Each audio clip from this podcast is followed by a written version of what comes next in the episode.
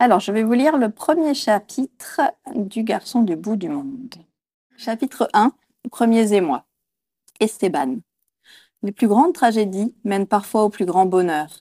Je regrette bien des choses dans mon passé, mais ce chemin pavé d'épreuves m'a apporté tant de bénédictions que, quand je regarde en arrière, je ne perçois plus que les reflets d'ombre depuis longtemps effacés. Je suis né dans un petit village des Andes, dans la province de Cusco, au Pérou. J'y ai grandi en tentant d'être normal. Mais normal, je ne l'ai jamais été. J'étais petit enfant que, je crois, je savais déjà que j'aimais les garçons. Cependant, j'ai eu également très vite conscience que cela ne se faisait pas, que ce n'était pas acceptable, pas ici. J'ai appris à composer avec. Dans une communauté aussi fermée, où tout le monde se connaissait et savait tout sur les autres, il valait mieux ne pas se démarquer.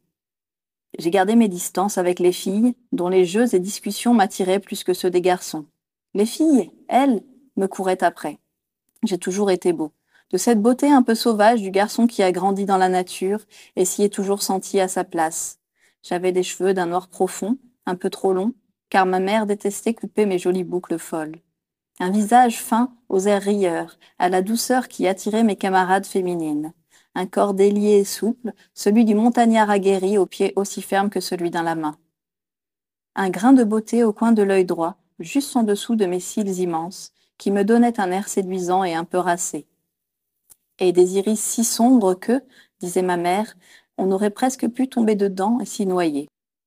Mes prunelles avaient toujours cet éclat un peu taquin qu'aucune épreuve de la vie n'a jamais su éteindre et qui conquérait pour moi toutes les filles du village.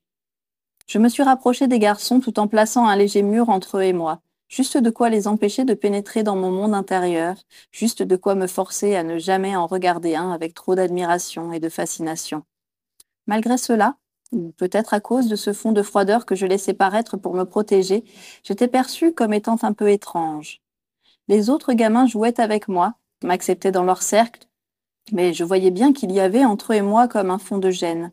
Peut-être pressentait-il que je n'étais jamais moi-même. Peut-être avait-il conscience de mes désirs refoulés. Je n'en ai jamais rien su, mais je crois qu'on murmurait dans mon dos, sans que je sois censé être au courant. On ne me chassait pas, mais on ne m'appréciait pas spécialement. Pour autant, je ne dirais pas que j'ai eu une enfance malheureuse. Mes parents m'aimaient, mes sœurs m'adulaient, j'avais des camarades, à défaut d'amis à qui confier mes peurs, mes doutes, mes espoirs et mes secrets. Je me privais de choses qui me plaisaient mais je le faisais sans trop en souffrir. Je profitais de la vie. C'est à l'adolescence que c'est devenu un peu plus compliqué. La puberté faisait naître en moi des pulsions dont je ne savais pas quoi faire, particulièrement quand je croisais Christiane. Il faut savoir une chose concernant Christiane. Il est le fils du maire de notre village, un homme riche dont la famille est au règne du pouvoir depuis des générations. Christiane a fréquenté la même école que nous, puis, à partir du collège, son père l'a envoyé dans un établissement prestigieux de Cusco. Christian ne revenait que le week-end, et les années passant, il partageait de moins en moins la vie des autres jeunes du village. Déjà, enfant, il n'était pas tellement autorisé à trop traîner avec nous, même s'il le faisait parfois. Christian a toujours été un garçon gentil, qui avait visiblement plus envie de passer du temps avec les autres enfants du village que d'en être séparé par son statut. Il était aussi le seul qui ait toujours montré un véritable intérêt pour moi. Moi, je l'ai toujours fui, parce que Christian était très beau. Plus que cela même. Il était magnifique. Il possédait des cheveux bouclés, au lustre lumineux, un visage aux traits aristocratiques qui lui donnait des airs de prince, et des yeux d'un marron étrangement clair, qui brillaient d'un éclat unique, surtout quand il me regardait. Je croyais fantasmer sur ses regards, vraiment. Je les évitais. Je pensais qu'il tentait de percer mes mystères, et je ne supportais pas d'être la cible de ses observations, parfois trop intenses pour que je n'aie pas toutes les difficultés du monde à ne pas rougir. Je l'avoue, en grandissant, Christiane est devenue mon fantasme, mon obsession. Je pensais beaucoup trop à lui quand il n'était pas là, et quand il était là. Eh bien, au début, il continuait de faire des pieds et des mains pour fréquenter notre cercle, malgré le désaccord évident de son père. Et puis peu à peu, il a tout fait pour se rapprocher de moi.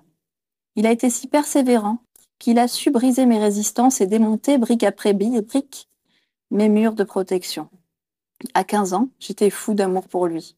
À 16 ans, je me consumais pour lui et chacune de nos entrevues devenait une véritable torture. À 17 ans, il a commencé à m'entraîner avec lui loin du groupe, de plus en plus souvent, à me proposer des échappées belles dans les montagnes, loin des regards. J'avais peur au début, peur de moi, de mes pulsions, de ces désirs qui battaient constamment en moi et qui me forçaient à m'empourprer à chaque fois que nos regards se croisaient. Je n'y arrivais plus. J'avais envie de lui. Mes nuits étaient peuplées de ses lèvres contre les miennes, de mes mains explorant son corps, ce corps sculpté par la pratique des sports qu'il pratiquait à Cusco. À mes yeux, il ressemblait à un dieu lumineux, souriant, bienveillant. Quand il riait, ses cheveux s'échappant de leur coiffure plaquée, le vent s'accrochant dans ses mèches folles, mon cœur se liquéfiait littéralement avant de se gonfler d'amour et d'admiration. Christiane était devenue mon monde, et je ne réalisais plus le danger dans lequel j'étais. Parce que s'il devait y avoir un coupable dans notre histoire, ce serait forcément moi. J'étais issue d'une famille modeste sans être pauvre, tandis que lui, il était l'enfant prodigue. Le péché dans lequel nous allions nous enliser ne pouvait que reposer sur mes épaules, quand bien même je n'ai jamais fait le moindre geste vers lui. Quand bien même je crois que Christiane n'avait pas conscience des conséquences que notre rapprochement pouvait avoir sur ma vie, à défaut de la sienne. À 18 ans, tout a finalement basculé. Nous étions seuls ce jour-là, comme c'était devenu si fréquent, nous nous étions évadés loin du groupe, Christiane ayant pris ma main dans la sienne pour m'entraîner avec lui loin des autres. En courant, nous avions rejoint les montagnes, empruntant de petits sentiers avant de nous en éloigner, nous perdant dans l'immensité du paysage. Christiane riait, librement. Et moi, j'avais chaud, tellement chaud. Mais j'étais heureux. Heureux d'être avec lui, heureux d'être seul au monde, à ses côtés, loin de tous. Un adage dit, pour vivre heureux, vivons cachés. C'était ce que je ressentais à ce moment-là. Nous avons fini par nous asseoir sur des rochers, essoufflés par notre course folle, rieurs, désinvolte. Nous étions proches physiquement. Mes regards ne cessaient d'accrocher la silhouette de Christiane. Mes joues étaient colorées et me brûlaient, la faute à l'émoi que je ressentais plus qu'à l'effort accompli. Et Christiane, lui, me contemplait intensément. D'un seul coup, il s'est penché vers moi et a déposé sur mes lèvres un baiser léger, un baiser tendre, d'une douceur infinie. Un baiser qui a fait trembler tout mon univers.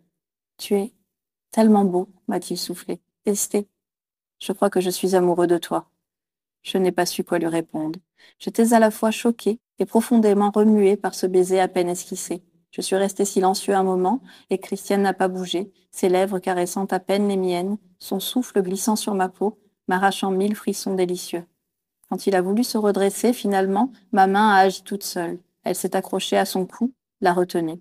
Nos bouches se sont à nouveau trouvées, se sont tapées, dévorées. Et soudain, tout a explosé au fond de moi. Les barrières, murs, fossés que j'avais construits pour me protéger ont volé en éclats. Je me suis noyée dans ce premier baiser, dans cet amour partagé.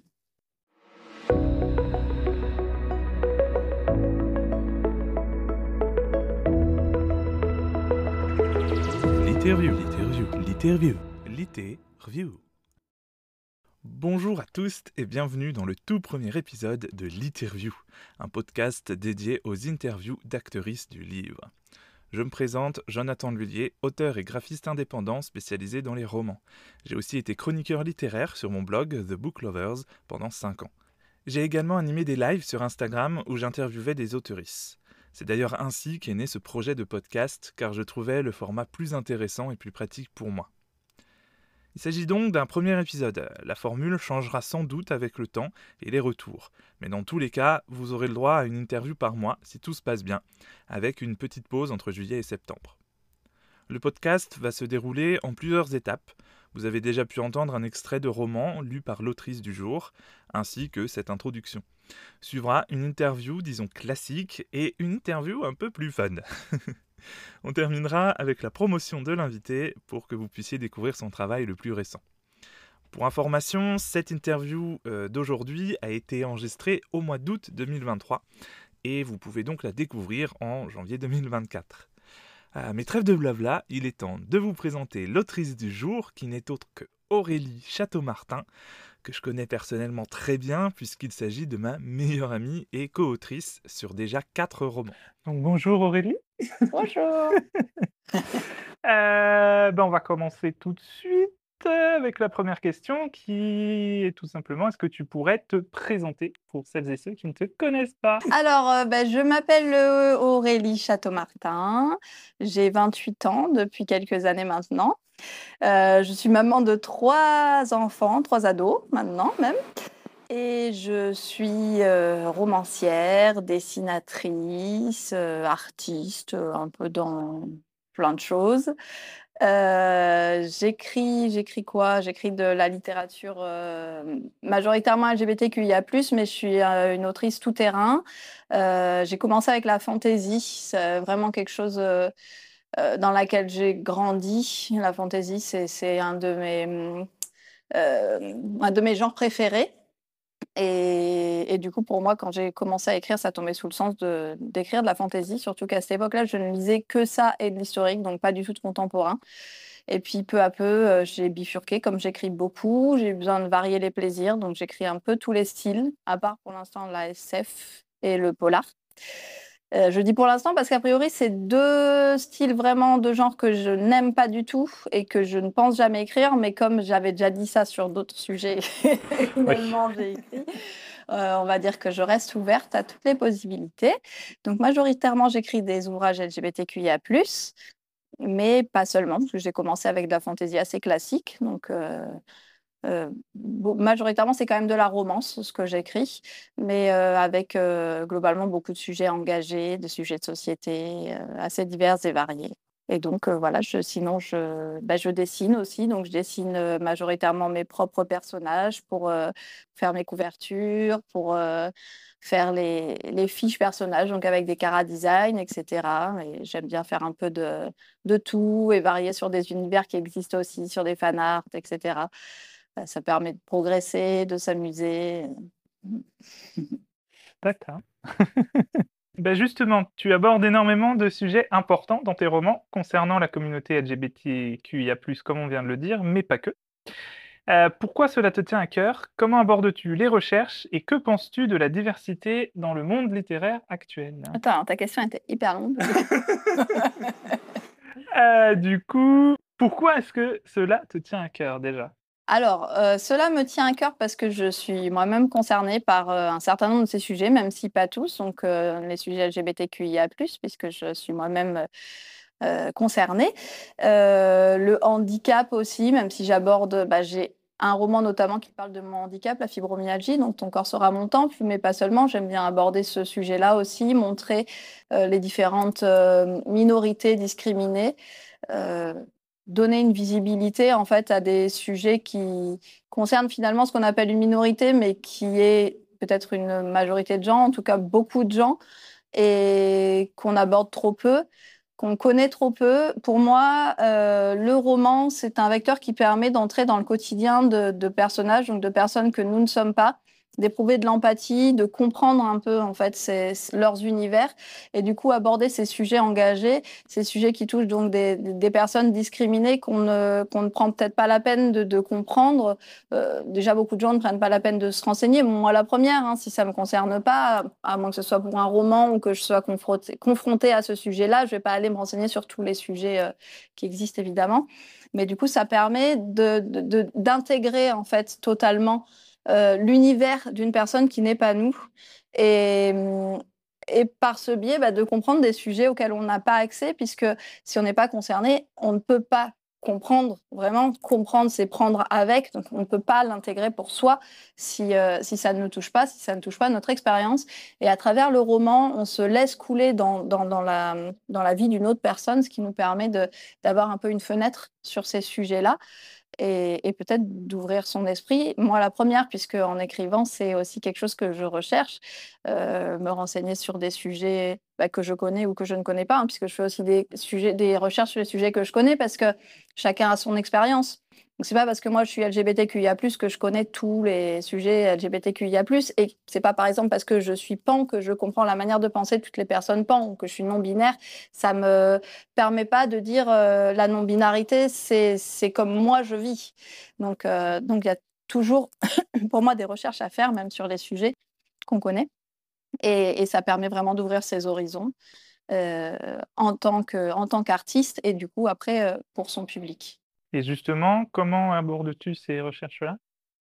Bah, Alors, il y a on va dire qu'il y a certains sujets où je traîne les pieds. Par exemple, je sais que ça fait longtemps que je voudrais écrire un roman avec un personnage intersexe. Comme je ne suis pas du tout concernée, c'est quelque chose que, pour l'instant, je ne me sens pas capable et pas en droit de faire. Euh, ce qui m'empêche pas du coup d'être euh, intéressée par le sujet, du coup de commencer à me renseigner dessus, pas pour pas dans le but d'écrire, mais simplement parce que ça m'intéresse. Et peut-être qu'un jour j'aurai accumulé assez de de, connaissances pour euh, au moins avoir envie d'essayer. Globalement, quand c'est des sujets vraiment importants pour les romans qui sont centraux, et je vais faire des recherches avant sur ce sujet-là. Généralement, je fais des recherches même longtemps avant, et c'est quand je me sens avoir assez de bouteilles que je, que je me lance dans l'écriture. Euh, maintenant, la plupart de mes recherches se font en cours de roman, quand je vais arriver à certains points importants où, où je vais avoir besoin d'en savoir plus et d'aller plus dans quelque chose qui est précis. Euh, même quand je fais des recherches, je retiens pas toutes les informations. Je préfère privilégier le moment de l'écriture où euh, tel sujet va arriver et paf, il faut là à ce moment-là faire des recherches, bien euh, noter les choses et aller creuser au moment de l'écriture. Concernant les recherches aussi, selon les sujets, si j'ai la possibilité d'en parler avec des gens qui sont concernés, euh, bah, je vais toujours le faire en priorité. Même si, encore une fois, je sais que la plupart des sujets qui touchent une personne, par exemple, on va parler du handicap, donc je l'ai dit, je suis fibromyalgique, je sais, je n'ai pas euh, tout le panel de ce que c'est qu'être fibromyalgique. Donc, c'est toujours intéressant d'aller se renseigner auprès d'autres personnes. Et donc, même quand c'est un sujet que je ne connais pas, si je vais me renseigner auprès d'une personne, je ne vais pas prendre pour acquis que son expérience est la seule euh, possible pour ce handicap ou ce sujet-là, peu importe, le sujet. Mais si j'ai la possibilité d'avoir des expériences de vie, vraiment, d'avoir des personnes qui me racontent leur histoire, leur vécu. je vais privilégier ça, euh, bah, dans le but d'avoir quelque chose qui va être plus dans l'empathie aussi, dans, le vécu, dans le réel, tout en allant quand même faire des recherches pour creuser le sujet, peut-être mettre des notes de bas de page euh, au besoin, etc., qui vont être peut-être plus techniques. En fait, du coup, tu prends rien pour acquis et tu discutes tout, en fait. Enfin, tu... Bah, j'estime qu'une personne qui est concernée, c'est forcément plus que moi, enfin, connaît forcément plus le sujet que moi. Après, je, je pense que chaque vécu est différent et que pour un même sujet, on a une une variété de ressentis et de, vécus qui soient physiques, qui soient émotionnels, qui soient voilà, à plein de niveaux. Donc, euh, le vécu d'une personne, pour moi, est super important parce que c'est ce qui va me permettre de rentrer dans l'émotion dans le livre. Mais c'est pas euh, une source fiable de manière ultime de, de, de renseignements sur le sujet. D'accord. Et enfin, sur ce sujet-là, que penses-tu de la diversité dans le paysage littéraire actuel? Alors personnellement, je trouve qu'on manque beaucoup de diversité. Alors c'est vrai que maintenant, on, peut trouver de, tout ou presque tous les sujets sont abordés. Malheureusement, ça reste encore extrêmement marginal. Du coup, pour moi, euh, cette diversité, elle existe en, à l'état de graines, on va dire, à l'état de petites initiatives, mais elle est encore trop peu présente dans la littérature. Et c'est vrai qu'il y a beaucoup de gens qui critiquent euh, peut-être les, justement cette diversité en disant oui, mais euh, c'est pas réaliste. Euh, par exemple, sur les, personnes LGBTQIA+, euh, ah mais c'est pas réaliste, on en met partout, il y en a pas partout. Mais si, en fait, des, personnes LGBTQIA+, des personnes qui ont des handicaps, etc. Il y en a, il y en a partout, littéralement. Et je trouve qu'on manque encore beaucoup, énormément de cette diversité. Donc moi, j'encourage les, les, autoristes à, faire cet effort de, de rentrer, de faire rentrer des personnages diversifiés dans, dans leurs romans et peut-être que par rapport aux quotas euh, de notre société, en tout cas de ce qui est visible de notre société, ce sera trop. Mais on a besoin de ces représentations, on a besoin d'en parler, on a hum, besoin d'ouvrir le dialogue et de permettre aux gens d'en apprendre davantage sur ces sujets-là, notamment je pense à la jeunesse. On voit un énorme changement, même s'il y a encore beaucoup euh, euh, de... Ben, on va parler encore une fois de LGBTQIA, donc phobie, il y en a encore énormément, mais on voit quand même qu'il y a une ouverture chez les jeunes qui est liée quand même à cette diversité qu'on retrouve en littérature, qu'on retrouve dans tous les médias. Euh, les stars qui font des coming out, les séries où il y a des personnages LGBTQIA+ partout, et tout ça, ça leur permet à eux de, mieux appréhender ces sujets-là, déjà eux-mêmes de mieux accepter leur propre identité euh, s'ils sont concernés, euh, donc de ne plus avoir autant à se cacher, de pouvoir s'assumer, de pouvoir accepter et puis revendiquer aussi cette différence qui fait quand même les couleurs de l'humanité, puisque personne n'est semblable, aucun être humain n'est semblable. Pour moi, cette unité de l'humanité, elle doit se faire dans la différence, justement. Et, mais aussi aux personnes, aux jeunes qui ne sont pas concernés, pas qu'aux jeunes, hein, mais d'être plus tolérants, de mieux comprendre ces sujets-là, bah, d'accepter aussi cette, cette différence, cette euh, diversité. Et, du coup, pour moi, au bout du compte, euh, montrer cette diversité, c'est faire un effort tous ensemble pour arriver à, construire un monde qui soit tolérant, où, tout le monde aura assez vu des personnes LGBTQIA+, des personnes racisées, des personnes ayant des handicaps euh, physiques, psychiques, etc., les auront assez appréhendés pour les accepter à part entière, comme les autres, comme tout le monde en fait. Bien sûr. Je suis tout à fait d'accord. Et ça me rappelle une anecdote, c'est euh, sur Twitter, j'avais vu une personne qui avait fait son euh, coming out trans à ses grands-parents. Et la personne était très stressée, très euh, forcément, voilà. Et en fait, ses grands-parents regardaient plus belle, la vie. et il y a un personnage trans dedans. Et du coup, eh bien, ils ont complètement compris déjà ce que c'était euh, qu'être trans et ils ont euh, accepté tout mmh. simplement. Enfin, c'est passé, euh, ça s'est passé simplement et mieux que s'ils n'avaient pas connu ça ah à travers la fiction. Tout à fait. Du coup, c'est vrai qu'on peut, je parlais des jeunes, mais ça touche toutes les générations aussi, puisque là, on parle d'une émission qui est vraiment qui est transgénérationnelle. Transgénérationnelle, clairement. Alors, on va changer plus ou moins de sujet. Euh, tu as commencé à t'auto-publier euh, il y a plus de dix ans, je crois. Euh, pourquoi avoir choisi cette voie-là déjà Alors, à la base, c'est un choix en demi-ton, on va dire. j'ai commencé à, à écrire bah, il y a longtemps, enfin vraiment écrire, je veux dire, mon premier livre, mon premier roman, il y a une quinzaine d'années, un peu plus que ça. Et bah, à la base, je voulais pas du tout me publier, rien du tout. Hein. J'écrivais pour moi et j'ai fait lire à des amis qui m'ont dit ah bah tu devrais le publier. Et à l'époque, bon, il n'y avait pas Internet euh, illimité, tout ça. Enfin, c'était un peu plus compliqué. Et l'auto-édition, j'en avais pas vraiment entendu parler. Donc, j'ai commencé par euh, envoyer euh, mon manuscrit à. En plus, c'était les plus grandes maisons d'édition, genre Hachette, les trucs où as vraiment. genre, tu peux même pas envoyer tes, tes bouquins là-bas. je crois qu'ils ont même pas lu en me disant bon bah c'est comme ça qu'on fait donc je vais faire je vais faire comme ça et, bien, sûr j'ai eu que des retours négatifs puisque c'était des maisons d'édition un peu et entre temps j'ai découvert une, plateforme d'impression en ligne Lulu et je me suis dit bon bah ce que je vais faire c'est que je vais faire imprimer quelques-uns de mes livres pour les vendre à mes proches pour les vendre à qui veut donc j'ai commencé comme ça avec l'auto édition donc en papier le numérique n'existait pas encore à l'époque. Et du coup, bah, euh, j'ai commencé à vendre quelques livres de la main à la main, donc d'abord aux amis, puis aux amis des amis, etc. Et, euh, et un jour, on, m'a parlé du fait qu'Amazon ouvrait, euh, sa, plateforme aux auteurs auto-édités en numérique. Et là, ça a changé complètement ma vie, puisque j'ai donc mis mes trois premiers livres que j'avais édités en papier, hein, je les ai mis sur la plateforme. Et ça a super bien marché. Donc, c'était des ouvrages fantasy tout public. Ils étaient, euh, bon, il y avait très peu de monde. Hein. C'était en 2012. Oui, c'est ça, 2012 ou 2011, 2012, je crois. Euh, ça venait d'ouvrir. Enfin, c'était très récent. Euh, le numérique, c'était encore très, très peu connu. Mais mine de rien, bah, ça, ça fonctionnait. Et j'étais en première page avec Harry Potter, Le Seigneur des Anneaux, etc. Tout le temps, mes livres étaient super bien référencés. Et du coup, j'ai commencé à avoir un, lectorat en dehors, on va dire, de, mon cercle élargi. Et bah, je me suis rendu compte que l'auto-édition, c'était super facile.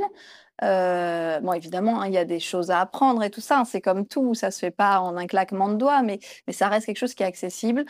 et qui est on fait comme on veut, on publie ce qu'on veut euh, dans les délais qu'on souhaite. On est maître de soi en fait, et ça, moi, ça m'a vraiment parlé.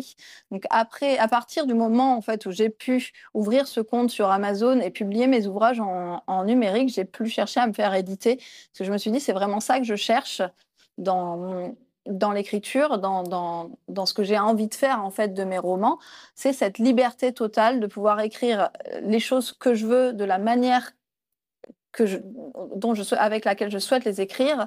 Et euh, de pas avoir à, bah déjà à attendre parce que quand on veut se faire éditer, il faut envoyer le roman, on attend qu'il soit lu, on attend qu'il passe en comité, euh, etc. Ensuite, on attend une réponse. Quand elle est positive, on commence les, les, corrections éditoriales, etc. Donc moi déjà, j'avais pas envie d'attendre euh, six mois, un an pour euh, pouvoir avoir une réponse pour euh, savoir si oui ou non j'allais pouvoir faire éditer mon livre, alors que je pouvais le faire en quelques, en même pas quelques heures en fait. Et, et puis ensuite, j'avais pas du tout envie de rentrer dans ce, dans ce truc de la correction éditoriale où on va te dire non, ça, ça va pas, on enlève, on met autre chose, etc. On change de place. Moi, pour moi, c'est pas possible. Quand j'écris un roman, ça, évidemment, je fais des corrections, hein, j'apporte, il y a des changements, etc. Mais les, les choses suivent un cheminement euh, qui, que j'aime en fait. C'est surtout ça. C'est j'écris ce que j'aime et je l'écris de la manière dont je l'aime et j'ai pas envie qu'on touche à ça, en fait, sur mes propres romans. Et, et pour moi, c'est vrai que l'édition classique, c'est aussi devoir accepter de perdre une partie de, l'originalité, même de l'origine en fait de son œuvre, et devoir faire des compromis que j'ai juste pas du tout envie de faire, que j'ai jamais eu envie de faire. Même quand euh, naïvement j'envoyais aux grandes maisons d'édition, j'avais pas pensé du tout qu'ils allaient pouvoir me demander éventuellement de changer des trucs. Non, pour moi c'était c'est impossible en fait mon œuvre. Et, hum, une fois qu'elle est finie, une fois qu'elle est corrigée, je veux bien corriger des fautes, je veux bien faire changer des tournures de phrases, éventuellement rajouter des détails, etc. Mais mais pour moi, ça, ça devient une entité à part entière qui peut pas être morcelée comme un puzzle, changer les pièces de place, etc. Pour moi, c'est pas possible. Donc, l'auto-édition, pour moi, c'était cette liberté. Et puis, je me suis vite rendu compte que c'était aussi euh, peut-être une, à moins d'être très connu, et ce qui est quand même très difficile à faire en France, hein, il n'y a pas beaucoup euh, d'auteuristes connus euh, qui gagnent vraiment leur vie en maison d'édition en France. Euh, si je voulais gagner ma vie un jour avec l'écriture, le seul moyen de le faire, c'était l'auto-édition. Parce que c'est sûr que gagner entre, allez, on va dire une fourchette large, entre 5 et 10 de droits par bouquin vendu en maison d'édition, plus souvent 8% mais bon, ça, ça se situe entre 5 et 10 à peu près, euh, c'est rien du tout. En auto-édition, c'est... Euh... Alors, sur Amazon, c'est 70% moins certaines charges, etc. On va dire que c'est 60% pour nous. Et, du coup, ça n'a rien à voir au niveau de, des revenus qu'on peut, qu'on peut toucher. Et au niveau de la visibilité, en fait, avec les années, je me rends compte qu'en maison d'édition, il faut avoir beaucoup de chance ou avoir un nom pour que les maisons d'édition acceptent de faire vraiment la promotion de notre roman. Après, ça dépend des maisons d'édition, hein. elles sont toutes différentes aussi, hein. mais globalement, c'est comme ça que ça se passe. Si on n'a pas de nom et qu'on et qu'on est édité, euh, c'est pas la maison d'édition qui va faire notre publicité. Donc ça revient au même. On doit quand même faire sa propre promo. Donc on en vend plus ou moins autant que si on était auto-édité. Euh, sauf qu'au final, on gagne moins. C'est ça. Mais ça me rappelle euh, pareil un, un auteur jeunesse qui avait vendu 100 000 exemplaires, je crois, de son bouquin, mais qui, en fait, euh, à la fin, euh, il n'était pas plus riche euh, qu'un autre, quoi. Oui, voilà, c'est ça.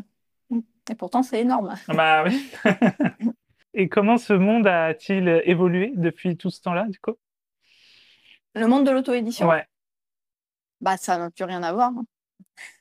alors, moi, j'ai connu quand même l'auto-édition il y a très longtemps sur un salon, un salon du bien-être. Il y avait une personne, enfin un couple, qui euh, auto-éditaient des, des, des bouquins euh, de poésie, de leur poésie, avec du papier recyclé, machin. C'était très beau, c'était limite fait à la main. Enfin, c'était des reliures, euh, cousues et tout ça. C'était magnifique. C'était très cher du coup, mais c'est vraiment, j'avais, je me souviens de, ce truc, parce que moi qui adore les livres, ça m'avait marqué. J'étais là, mais c'est génial en fait.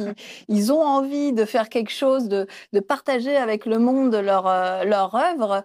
Euh, ils ont peut-être pas de place dans le monde de, l'édition classique avec des poésies, c'est encore plus difficile, je pense, qu'avec des romans ils se font leur truc artisanal jusqu'au bout. J'avais trouvé ça génial. Donc bon, là, on est très loin évidemment de ce qui se passe aujourd'hui, mais c'était il y a plus de 20 ans, je pense. Euh, maintenant, en 2012, c'était très marginal, l'auto-édition. Ça arrivait bah, grâce à Amazon, en fait. Hein. Je pense que c'est... Il y avait déjà, hein, comme je disais, il y avait Lulu avant, donc il y avait déjà des imprimeurs qui faisaient aussi du numérique d'ailleurs, mais euh, il fallait les trouver. Puis avec un, on va dire que déjà le monde d'Internet a tout changé. Euh, moi, à l'époque où j'ai commencé à éditer mes bouquins en papier, à les faire imprimer, on n'avait on n'avait pas la DSL. Euh, on avait le bas débit. Donc déjà, faire des recherches pour trouver ne serait-ce que des maisons d'édition, c'était déjà compliqué. À l'époque, on devait les envoyer en papier. Donc euh, voilà, c'était pas du tout le même univers. C'était pas l'univers numérique qu'on a aujourd'hui. Euh, et, puis, il n'y avait pas tous ces salons, etc. Même si moi, je suis pas très concernée puisque j'en fais, je n'en fais pas, très très peu. Mais il y a des possibilités qui sont infinies maintenant pour les auteurs d'aujourd'hui qu'il n'y avait pas du tout à l'époque. Et du coup, en 2012, bah, ça commençait très doucement. Et euh, bah, comme je disais, en fait, euh, mes livres étaient classés en fantasy avec euh, les gros best-sellers internationaux parce que parce qu'il y avait personne. Donc c'était c'est sûr que c'était très différent. On n'était pas noyé dans dans le nombre d'autoristes auto-édités qu'il y a aujourd'hui. Euh, non, moi je trouve que cette évolution elle est positive, même si peut-être que le fait de pouvoir euh, éditer aussi facilement, ça, hum, ça, facilite aussi certaines dérives. Je sais qu'il y a beaucoup de gens encore qui ont du mal avec l'auto-édition euh, à cause de ça, même si je trouve que ça a évolué vraiment positif ces dernières années. Il y a eu tellement de critiques et tellement de peurs autour de l'auto-édition. Il y a eu vraiment un moment où les gens ne lisaient pas d'auto-édition ou très peu, de manière très marginale. Euh, quand j'ai commencé, je pense que les gens ne se posaient même pas la question parce que ça n'existait pas l'auto-édition. Donc, euh, ils voyaient un bouquin en première page fantasy, euh, ils regardaient pas l'éditeur, ils prenaient. Et puis, et du coup, j'ai jamais eu ce rapport. Comme après, moi, je fais des ouvrages qui sont quand même bien fignolés, bien finis, bien corrigés et tout ça. Donc, j'ai pas eu aussi de, de critiques à ce niveau-là. J'ai pas été dans ce, on va dire, dans cette violence qu'il y a eu contre l'auto-édition, qui est encore un peu aujourd'hui, mais qui était beaucoup plus présente il y a quelques années, euh, à cause de personnes qui éditaient des bouquins euh, pas finis, quoi, pas corrigés, etc. Maintenant, je pense que d'un côté, l'auto-édition a vraiment monté, on va dire, en niveau hein, global. Les gens, ils en ont marre de se faire taper dessus. Euh, il y a quand même plus d'accès à des correcteurs, à des relecteurs, à plein de choses. Euh, donc on a quand même beaucoup plus de qualité au niveau de l'auto-édition. D'un autre côté, au niveau des maisons d'édition, ça a énormément baissé, donc la balance est en train de se redresser. Et ce qu'on reprochait à l'auto-édition autrefois, les fautes, euh, etc., c'est ce qu'on reproche aussi aujourd'hui aux maisons d'édition. Donc pour moi, ça a complètement renversé la, la balance, ce qui fait que Aujourd'hui, pour moi, à part certaines personnes qui sont encore récalcitrantes, on ne sait même plus vraiment pourquoi, des préjugés, enfin, je ne sais pas, euh, prenez un bouquin à 99 centimes sur Amazon et essayez, quoi.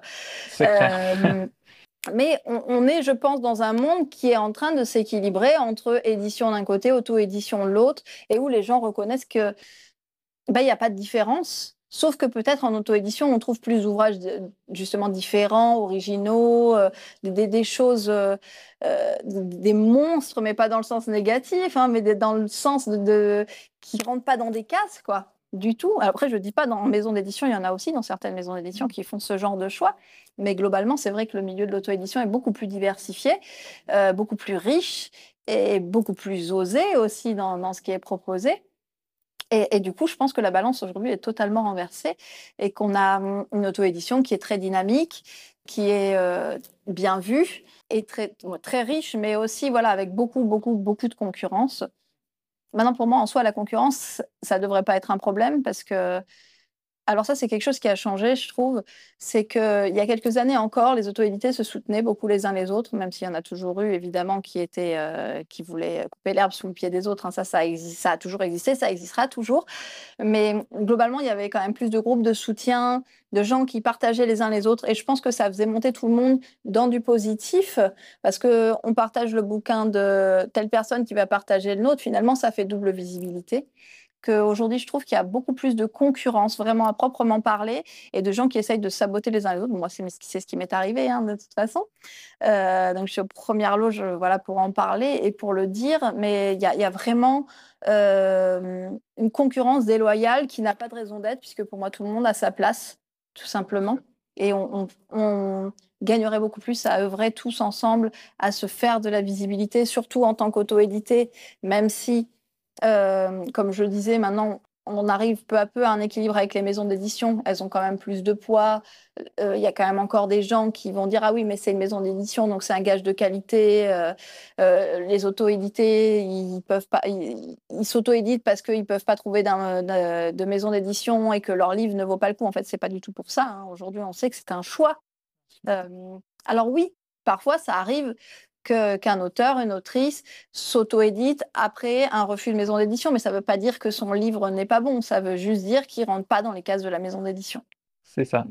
Quel est le roman duquel tu es la plus fière et pourquoi? C'est encore une question à la con, ça.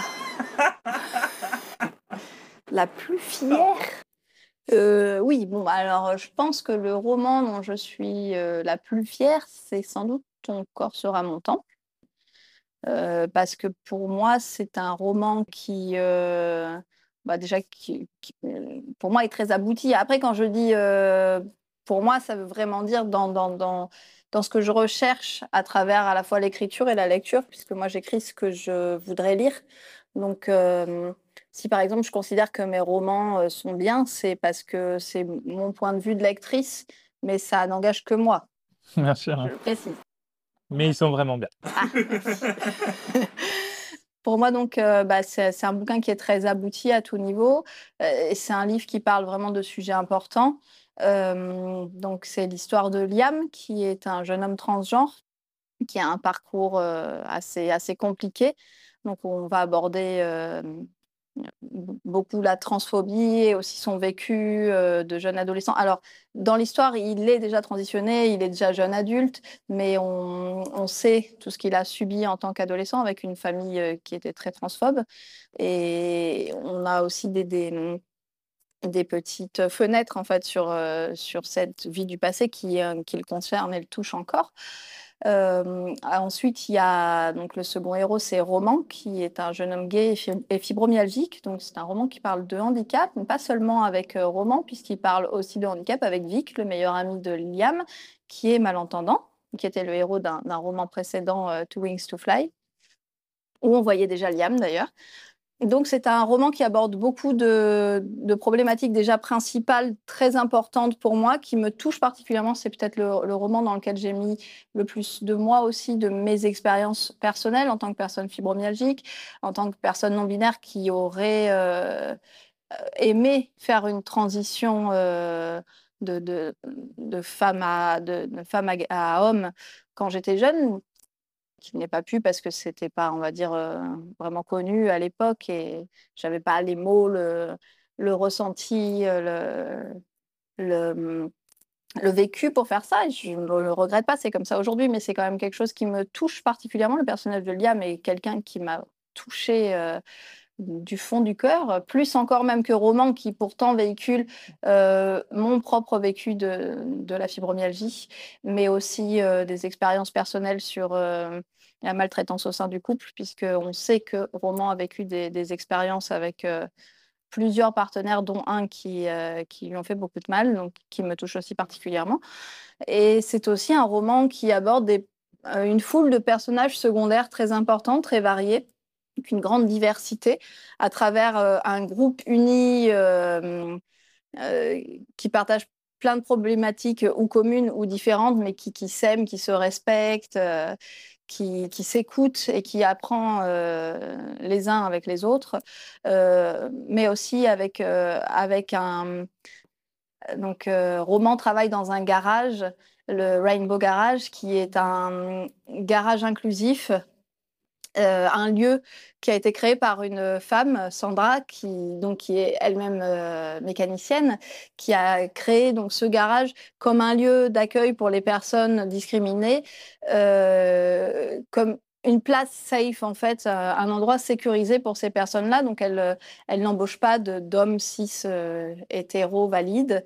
Et je sais que ça a pu être critiqué aussi, mais, mais dans l'idée, c'est aussi de montrer que c'est important dans notre société qui est des endroits euh, où, les personnes qui sont discriminées, qui subissent au quotidien, puissent, bah, vivre, euh, euh, en sécurité, être protégées, euh, travailler, etc. Et notamment, on voit que le, le, garage crée des aménagements pour Roman, par exemple, qui ne peut pas travailler le matin. Donc lui, il a des horaires décalés. Il a aussi du relais de, la part de ses collègues quand il va pas bien, qu'il peut pas aller travailler, etc. Donc, j'avais envie de montrer une sorte de, monde qui est le nôtre et qui en même temps tend vers une forme d'idéal qui pour moi est complètement possible parce que si on se donnait tous la main, si on se respectait tous les uns les autres, si on respectait nos différences, nos atypismes, etc., ce, ce serait tellement simple en fait de de, bah, de penser aux autres et, de créer de la solidarité. C'est ça, en fait. C'est un roman qui parle de solidarité beaucoup. Et, et, on voit donc des personnages comme par exemple Amina, qui est une jeune femme euh, musulmane qui travaille aussi au Rainbow euh, Garage et qui est aussi un personnage important dans l'histoire qui va avoir. Euh, elle, elle a une histoire très, parti... enfin, très, très sombre avec son précédent mari, avec qui elle a eu trois enfants qui continue de, la pourchasser, de, bah, de la maltraiter, en tout cas psychiquement. Et donc, il va y avoir aussi ces problématiques-là. Donc, pour moi, c'est un roman qui, qui dénonce beaucoup de choses, mais qui n'essaye pas spécifiquement de juger en fait euh, les autres, euh, simplement de proposer des solutions. Et pour moi, je suis fière de ce que j'ai réussi à faire avec avec ce roman, avec cet univers, avec cette solidarité entre tous ces personnages, tout ce groupe qui, s'étend, qui s'accueille et, qui s'accepte en fait avec toutes ces différences, parce que c'est exactement ce que moi je cherche à construire autour de moi, ce que j'aimerais voir partout. Et, et pour moi, c'est un message d'espoir, euh, c'est un message de tolérance, pour les personnes qui sont concernées, pour les personnes qui ne sont pas concernées, de montrer que oui, en fait, en tant qu'être humain, on peut être solidaire, on peut s'entraider, on peut trouver des solutions et que non, on n'a pas besoin de taper sur les autres parce qu'ils sont différents, parce qu'ils ont des handicaps et qu'ils peuvent pas travailler comme tout le monde, etc. En fait, on peut toujours trouver du relais, on peut toujours trouver du respect. C'est beau. Et quel est le personnage qui te ressemble le plus? Et pourquoi? Mais tu as peut-être déjà répondu, Bah oui, oui, Liam, pour moi, c'est Liam. Même si on est très différentes sur, euh, sur plein de choses, j'ai pas la famille euh, pourrie qu'a eu Liam, euh, etc. Mais c'est le personnage auquel je, je m'identifie le plus aujourd'hui. Euh, voilà, après, il y a quand même, on ne peut pas faire un podcast, une, une vidéo sans parler de Maëlle, qui est un peu mon âme sœur.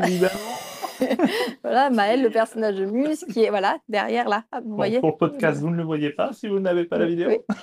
Euh, qui est du coup mon, ben, ma muse personnelle.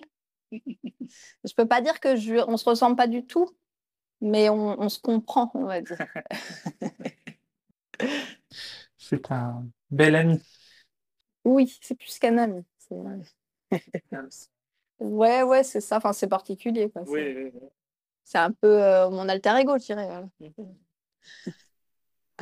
Moi qui croyais que c'était moi. Non, toi, t'es mon meilleur ami. C'est pas pareil, confonds pas tout, Mike. Ah Pour rester dans les choses joyeuses, quelle est la scène la plus difficile que tu as dû écrire et pourquoi? Eh ben, je vais pas spoiler en Ah même temps. Euh, Alors du coup, euh, bah, je dirais que c'est euh, une scène que j'ai écrite dans le tome 1 de, du Garçon du bout du monde, qui pour moi a été... Alors du coup, je vais pas du tout vous spoiler, je vais pas vous raconter la scène. C'est une scène pour laquelle j'étais à fond tout du long de l'écriture.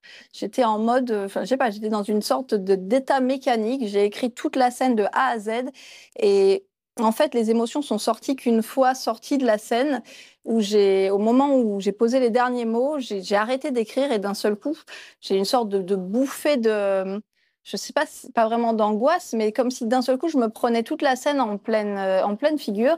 Je me suis mise à pleurer.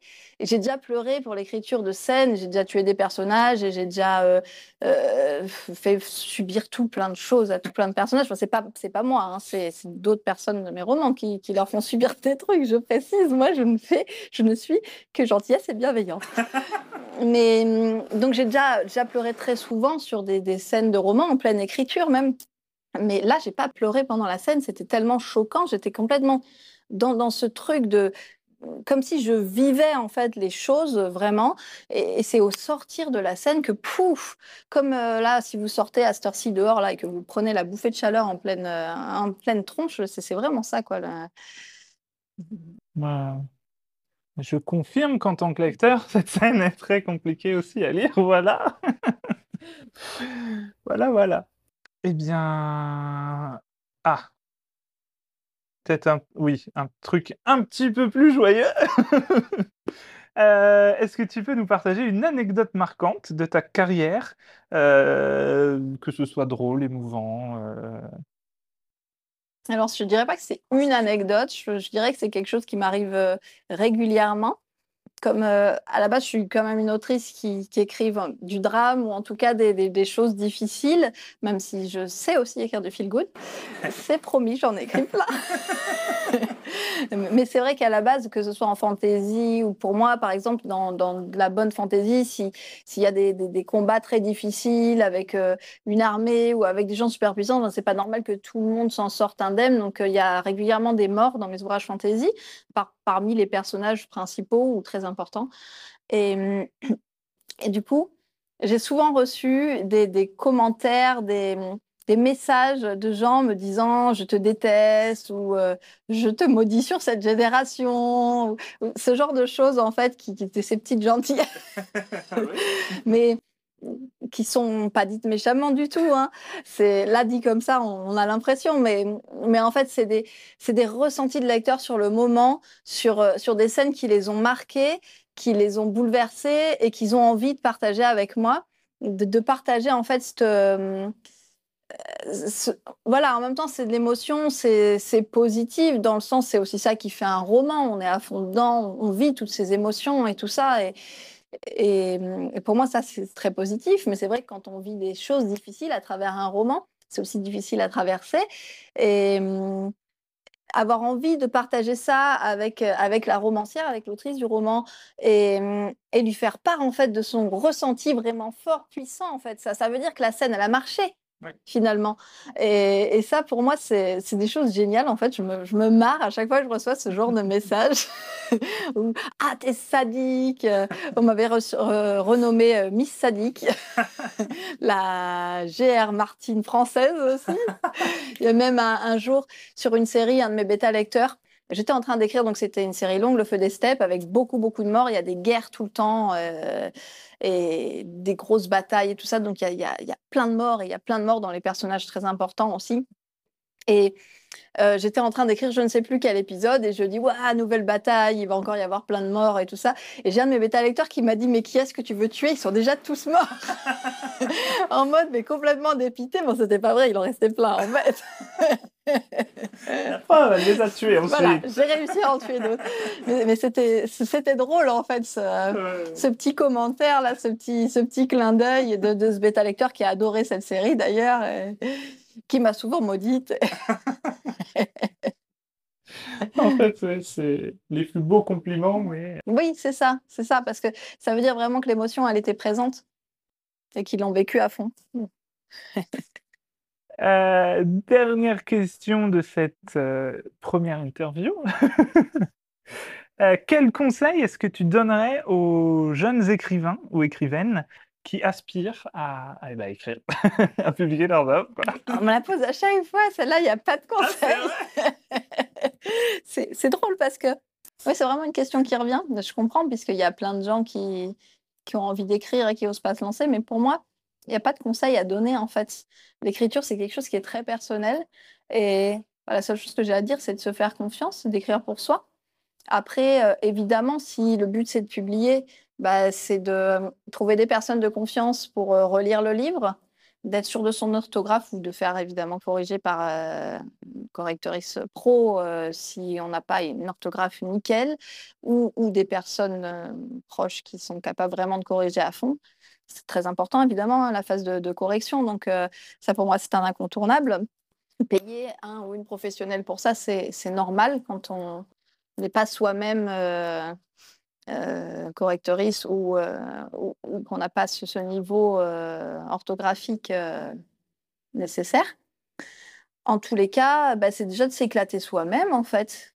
Parce que pour moi, un livre, il est réussi si, on écrit vraiment ce qu'on a, a envie d'écrire, ce qu'on a envie de lire, si, si ça vient du fond de soi, si ça, hum, si ça nourrit quelque chose de fort en nous et qu'on est satisfait. Après, voilà, on peut être satisfait et que ce soit finalement pas terrible, euh, peut-être pas publiable, mais, mais déjà pour moi, le premier point, c'est faites-vous plaisir, quoi, et, et soyez satisfait de ce que vous écrivez.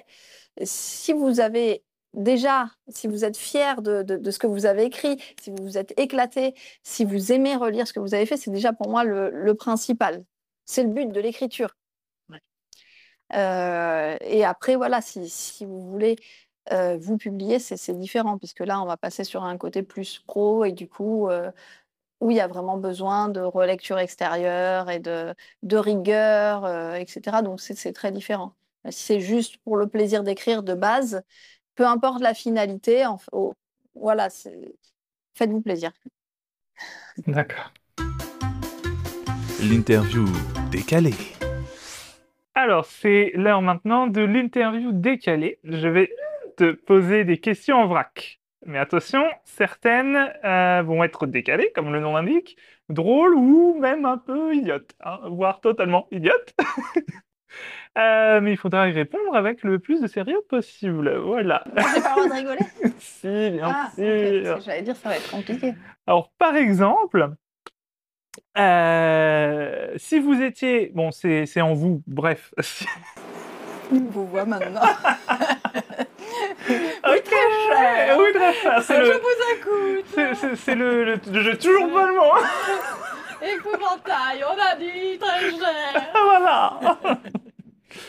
Alors, si tu étais un légume, lequel serais-tu serais-tu et pourquoi Euh, ok. un légume. Euh, alors, je serais un cornichon parce que ça va bien avec les patates. Ah, d'accord. Euh, si tu devais choisir un super pouvoir inutile, lequel serais-tu? Bah, celui que j'ai déjà. Péter tout l'informatique. Ah, T'es comme machin dans Good Ah, je suis euh, suicide, euh, suicide Electro Girl. C'est mon surnom de super-héroïne. Ça, c'est original, Euh, oui. au moins. Euh, si tu devais échanger de vie avec un personnage de fiction pour une seule journée, qui choisirais-tu? Oui, évidemment. Aller à Naïl, c'est mon rêve. Je ne veux pas y aller que pour une journée. Enfin, en même temps, ça m'emmerderait qu'il soit coincé ici. Bah, c'est ça. Du coup, faut échanger avec Styx plutôt. Euh, bah non, vois. avec un, un, un des connards de l'histoire, comme ça, euh, je prends sa place et puis après, il n'y a plus de connards. J'avoue. Mais par contre, après, le connard, il serait enfermé avec mes enfants, ça va pas. Ah, c'est pas, grave, faux. c'est pas grave. Euh, si tu étais un animal mythique, lequel serais-tu et pourquoi? Ben, un phénix, parce que je renais toujours de mes sommes. Si ta vie était un film, quel serait son titre? La vie, c'est de la merde. Ou Voilà. alors, euh, les neuf vies d'un chat noir, euh, éventuellement. c'est pas mal ça. Ça donne envie. Si tu devais choisir un personnage de dessin animé comme colocataire, qui serait-ce? Dora Non, je, je non, oubliez, oubliez. Marie. Marie. Mm, Ah. Ah, Mary. Vierge. Non, non, pas la Vierge. non. On ne sait pas. Ah non, il est Non, pas mais vierge. sinon, non, non, pardon, pardon. Je refais. On efface tout. Lanjan. Évidemment. Euh, ouais. Ceci dit, Marie, ça, c'est ça Ah, il pourrait très bien bébé avec moi. Ah là là. J'ai toujours voulu être Jasmine. Ah, enfin, Aladdin. Ah, c'est pareil, ça fait aussi gay. Si vous étiez un, si tu étais, pardon, euh, si tu étais un emoji, lequel serais-tu? Ah, celui avec les cœurs là euh, partout autour de la tête. Ça, ça. Vous les voyez là? Si tu devais créer une nouvelle fête nationale, quelle serait-elle et comment est-ce qu'elle se célébrerait? J'ai le droit de réfléchir combien de temps Attends, tu- Non, mais parce que déjà, je supprimerai la plupart des fêtes nationales Ah, pour commencer. Parce que moi, les fêtes nationales chrétiennes, ça me. Non, ça. Voilà, je veux dire. euh, Non. Et du coup, si je devais créer une nouvelle fête nationale, je crois que je remettrais au goût du jour Belten, mais dans sa tradition où il y avait des partouzes. D'accord. Voilà, parce que je veux dire, avant, c'était une fête euh, de la, la fertilité, tout ça. Voilà, c'est sympa. Ok. Ça, J'ai pas d'autres idées, Non, désolée. mais c'est très bien.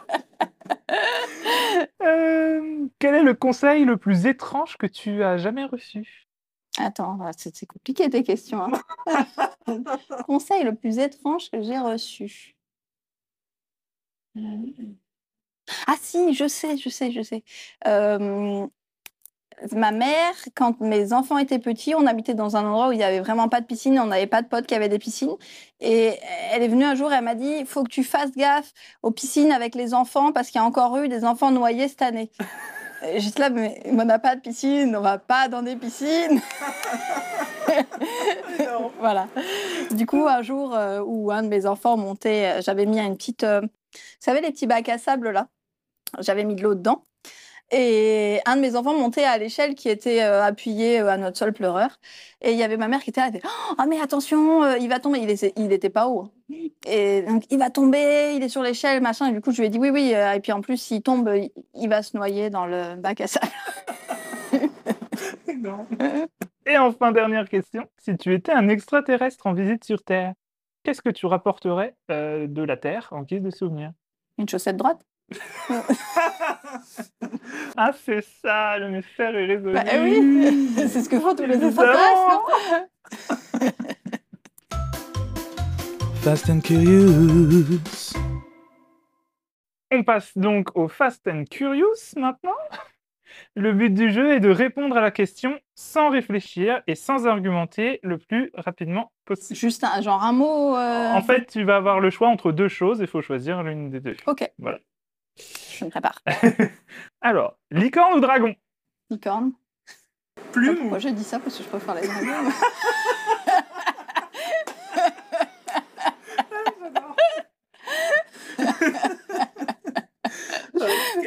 C'est bien parti. On peut la Alors, on va la refaire. Licorne ou dragon Plume ou clavier? Clavier. Matière scolaire favorite Il n'y a pas de choix. Euh, D'accord, alors attends, Mathieu, il faut faut aller vite, en plus. faut aller vite, faut aller vite, faut aller vite, faut aller vite. L'histoire. Château hanté ou île déserte? Bah, il déserte. Paillettes ou confetti? Paillettes. Plage ou montagne? Montagne. Café ou thé? Thé. Avoir un don pour faire rire les gargouilles ou comprendre le langage des licornes? Mais comprendre le langage des licornes, c'est quand même plus utile, je veux dire, pour la vie quotidienne. C'est vrai. Euh, personnage de fiction préféré? Maëlle. Ça c'était rapide. J'avoue, bravo, bravo. Euh, Super vitesse ou invisibilité? Invisibilité. Passer une journée dans un parc d'attractions magique ou un cirque enchanté? Un parc d'attractions, quand même. Ton talent caché que peu de gens connaissent. Mais tu l'as dit euh, tout à l'heure. De bousiller les machines? Mais c'est pas un talent. Ah ça. Euh, alors, je dirais que mon talent caché que peu de gens connaissent, c'est la patience, parce que les gens ont l'impression que je suis pas quelqu'un de patiente, mais en fait, je suis vraiment quelqu'un de très, très patiente. Donc, vous voyez, c'est la patience Musique en fond ou silence total? Totale. Silence, pardon. Un mot qui décrit ton style littéraire. Aiguisé. Échanger de corps avec un gobelin farceur ou un géant amical. Oh, gobelin farceur, c'est plus sympa quand même. Euh, un super pouvoir que tu voudrais avoir. Euh, le pouvoir de tuer l'humanité? Non, c'était pas ça. Ok Euh, En fait, c'est une super pouvoir vilaine Moi, moi, je veux maîtriser l'eau, là. Ouais, ouais, ouais. Parce que c'est vachement pratique et ça sert à plein de choses. C'est vrai. Tu peux noyer des gens. C'est pas ça, j'allais dire que je pouvais les, les avec ma transpiration. euh, c'est- pratique quand euh, t'as pas beaucoup d'eau sous la main, mais que t'as vraiment quelqu'un de très chiant à côté. Euh, la chanson qui te met toujours de bonne humeur. Alors, euh, oui, si, si, mais je sais pas comment elle s'appelle. Euh, C'est décidé, je veux faire ma vie au, je veux faire ma vie au soleil. Avoir un animal de compagnie dragon ou un acolyte fée espiègle. ben, un dragon, euh, je, veux dire, c'est plus pratique pour tuer l'humanité quand même. ça. Faut avoir de la suite dans les idées au bout d'un moment. Et enfin, apprendre la danse des elfes ou bien le chant des sirènes. La danse des elfes. La promo de l'invité. Donc mon dernier roman, Le garçon du bout du monde, euh, est sorti bah, là il y a quelques jours. Euh, c'est un roman qui nous ramène dans les années 2000 à la suite euh, d'Esteban, un jeune péruvien donc, qui a grandi dans les Andes, qui est homosexuel et qui doit se cacher parce que ben, déjà dans les années 2000 c'était compliqué, au Pérou c'était compliqué, dans les Andes ça allait encore plus. Et du coup on va suivre ses pérégrinations, d'abord à travers le Pérou, puisqu'il se fait chasser de son village, et il atterrit à Lima où il essaye de reconstruire sa vie. Mais Esteban, c'est quelqu'un qui, malgré les épreuves, est rêveur. Il a toujours rêvé d'évasion, de, de voyager, de, de quitter son pays. En même temps, il, aime son pays, c'est le pays où il est né, il aime sa famille, il aime euh, sa culture. Il s'est toujours senti différent. Et, euh, et il a envie d'aller voir ailleurs en espérant qu'ailleurs ça se passe différemment. Euh, le Pérou, ou encore aujourd'hui, c'est un pays où l'homosexualité c'est encore compliqué, même si il y a des lois censées protéger, mais, ça reste compliqué. Les discriminations restent très très nombreuses. Euh, dans les années 2000, il n'y avait pas de loi contre les discriminations en plus. Donc pour lui, c'est un pays euh, complètement fermé, mais à l'époque, il n'a pas accès vraiment à Internet, à tout ça, donc il ne sait pas comment ça se passe ailleurs. Il a juste ses rêves, cette idée euh, bah, d'un monde idéal en fait, dont il a vraiment aucune aucune idée de si ça existe. Si par exemple, lui, il y a quelque chose dont il a toujours rêvé, c'est le mariage pour tous. Et bon, à l'époque, ça n'existait pas encore. Mais euh, mais pour lui, c'est- quelque chose qu'il n'a pas forcément envie pour lui-même, mais qui- qu'il voudrait pour tout le monde. Et du coup, tant qu'il est dans les Andes, il se demande s'il est juste, euh, bah, si c'est juste quelqu'un qui, qui- qui a des rêves qui, qui n'existent pas et qui n'existeront jamais, ou si quelque part dans le monde, c'est une réalité. Et du coup, Este- Esteban, c'est cet esprit euh, idéaliste, euh, courageux, qui, qui va subir et subir et subir encore, mais qui va toujours se relever et qui va tout faire pour réaliser ce grand rêve qui est l'idée de partir du Pérou, donc euh, pour la France. Je ne vous raconte pas toute l'histoire, je ne vous raconte pas pourquoi il a choisi la France, mais la France pour lui, à partir d'un moment du récit, c'est une destination très importante. Et, hum, et du coup, il va, il va, il va hum, lutter pour survivre au quotidien et un jour se donner la possibilité de réaliser ce, rêve, ce besoin d'aller vivre ailleurs, de vivre différemment et peut-être trouver une terre d'accueil qui accepte sa différence, qui l'accepte tel qu'il est. Et bien sûr, il y a un deuxième personnage principal, Martin, qu'on ne voit qu'à la fin du tome 2 et qui va avoir une très grande importance euh, dans la suite, puisque c'est celui qui va l'accueillir en France. Je ne vais pas vous en dire plus sur l'histoire, je vous invite à la découvrir. C'est une histoire qui est à la fois douce et dure. C'est un roman qui parle vraiment d'homophobie, euh, qui, qui parle de discrimination. euh, Est- Esteban qui se sent un peu seul au monde sur, euh, à, tellement de niveaux en fait. Et en même temps, il a en lui cette douceur, cette, euh, cet espoir constant, cette lumière qui continue d'irradier et, et qui fait qu'il abandonne jamais et, et qui lui, enfin, qui donne au roman, je trouve, je pense, en tout cas c'est aussi les retours des, premiers euh, lecteuristes, cette douceur malgré, malgré toutes les épreuves qu'il va pouvoir traverser. C'est vraiment un roman qui, pour moi, est un gros coup de cœur écriture. Même si j'aime chacune de mes histoires, il y a certaines histoires qui, qui nous font vibrer différemment, qui, qui nous apportent quelque chose de différent, quelque chose de plus. Et Le garçon du bout du monde, pour moi, c'est ça, en fait. Les personnages, c'est des immenses coups de cœur, que ce soit les personnages principaux, les personnages secondaires.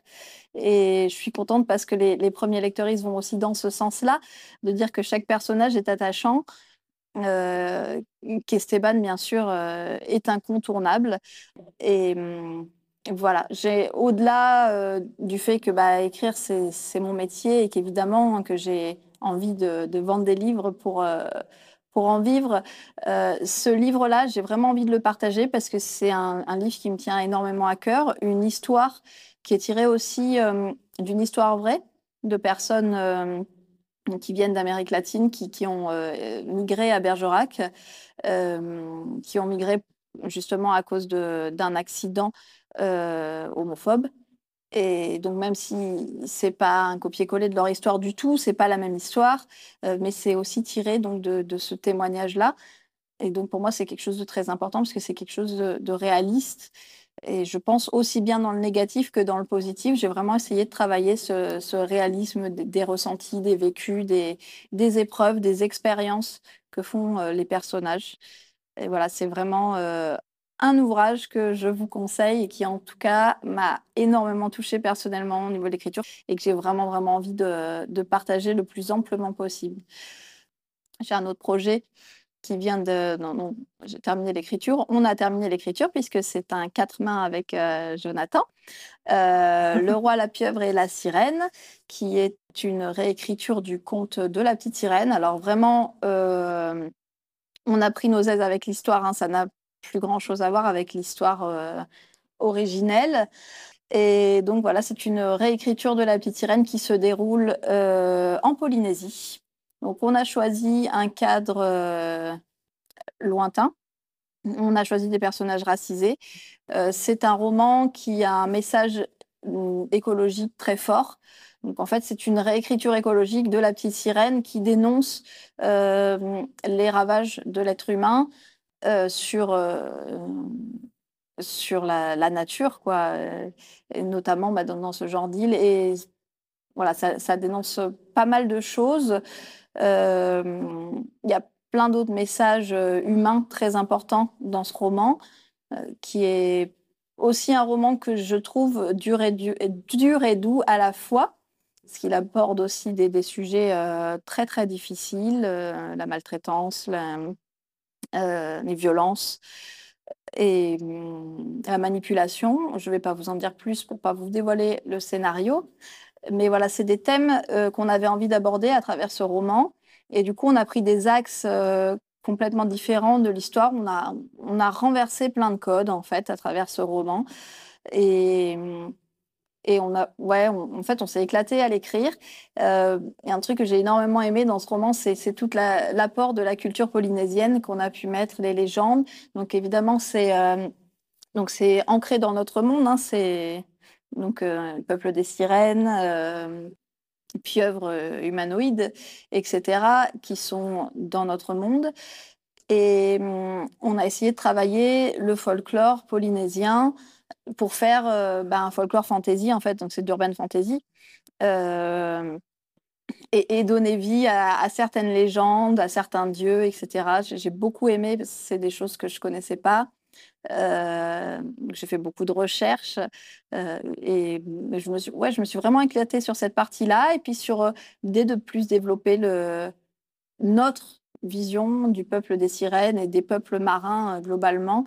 Donc il y a aussi une partie complètement hors romance avec euh, beaucoup d'événements qui vont se passer euh, dans le monde marin et tout ça. Donc, je ne vous en dis pas plus. Et je pense, j'espère en tout cas que, que ce roman-ci va plaire. En tout cas, il est, je pense, très original et très différent de tout ce que j'ai pu voir. On avait vraiment envie de voir... Euh, en même temps, de retravailler un conte, moi j'adore retravailler les contes, c'est ça génial, surtout leur, leur apporter un, aspect LGBTQIA+, ou, autre d'ailleurs. On, parle de, on parle de handicap aussi d'ailleurs dans ce roman-là. Et, et ça permet une, liberté, euh, une liberté incroyable. J'ai d'ailleurs, euh, je viens de sortir un, autre conte là en, juillet, juillet, août, juillet, je crois. Euh, une histoire, une réécriture d'Aladin, qui, elle, par contre, est très, très basée sur le conte originel, à savoir des, tiré des Mille et Une Nuits. sauf qu'il s'agit d'une réécriture entre donc deux femmes, enfin, en tout cas euh, deux personnes assignées femmes. Donc Boudour, qui est en fait le véritable nom de Jasmine, hein. Badral Boudour, c'est le prénom originel euh, de l'histoire des Mille et Une Nuits, donc du, du conte d'Aladin, qui est la princesse. Et Ali, euh, donc Aladdin, qui est un personnage non conforme de genre, donc né fille, élevé comme un garçon, et qui euh, se, se, retrouve en fait dans les deux, à, passer sa vie en tant que garçon, va découvrir aussi sa féminité sans euh, s'y reconnaître totalement, ou plutôt en se reconnaissant dans les deux. Donc euh, voilà, ça, évidemment, ça diffère énormément du conte originel, mais par contre, pour ce roman-ci, j'ai repris les codes d'écriture, j'ai repris les, les, événements du conte originel qui est trop peu connu, qui est vraiment très chouette, même si ça peut paraître un peu parfois farfelu aussi. Mais, euh, mais bon, justement, c'est l'idée en fait de renouer, en tout cas pour ce conte-ci, avec l'origine d'Aladin que tout le monde connaît à travers euh, bah, le, le film d'animation euh, de Disney, mais aussi par d'autres films, des vieux films, etc. Mais peu de gens en fait connaissent le conte originel et du coup pour celui-ci, contrairement à la petite sirène où on s'est beaucoup éloigné du, conte de base, pour celui-ci j'ai vraiment eu envie de renouer avec ses origines, euh, avec cette magie euh, de l'Orient des mille et une nuits que, que j'adore. C'est des univers que j'adore. J'ai beaucoup beaucoup lu les mille et une nuits étant plus jeune. J'aime le style d'écriture, j'aime euh, j'aime ce qui est véhiculé, cette magie un peu particulière, etc. Et, j'avais envie de proposer ça euh, pour ce conte-ci. Et voilà. pour mes derniers projets, donc euh, publiés et, et, en cours et bientôt publiés mes dernières nouveautés. Euh, ben merci à toi, en tout cas. Merci à toi euh, aussi. Ce premier euh, podcast. c'était chouette, c'était ben, rigolo. Merci. Et à bientôt. À bientôt. Bisous. Et voilà, c'est la fin de ce premier épisode de l'interview. J'espère qu'il vous aura plu. N'hésitez pas à le partager autour de vous et à me donner vos avis et vos idées d'invités ou même vos idées tout court. Je vous rappelle que cette interview a été tournée au mois d'août. Les romans dont parle Aurélie sont donc bien sûr disponibles depuis. Ainsi que deux petits nouveaux, Moi, ma fille et mon voisin de Bungalow, une petite romance feel-good LGBTQIA+, à la plage, ainsi que Hansel et la maison de pain d'épices, une revisite queer d'Hansel et Gretel, vous l'aurez compris. N'hésitez pas à aller découvrir tout ça. Certes, Aurélie est mon amie, mais je l'ai d'abord connue en tant que lecteur, et elle est clairement vite devenue l'une de mes autrices préférées. Aussi bien grâce à sa plume que les nombreux sujets qu'elle ose aborder, toujours avec bienveillance et de façon intelligente. Encore un grand merci à Aurélie pour son temps. Euh, vous avez pu l'entendre, c'était un vrai plaisir de tourner ce premier épisode ensemble. En attendant, je vous dis au mois prochain pour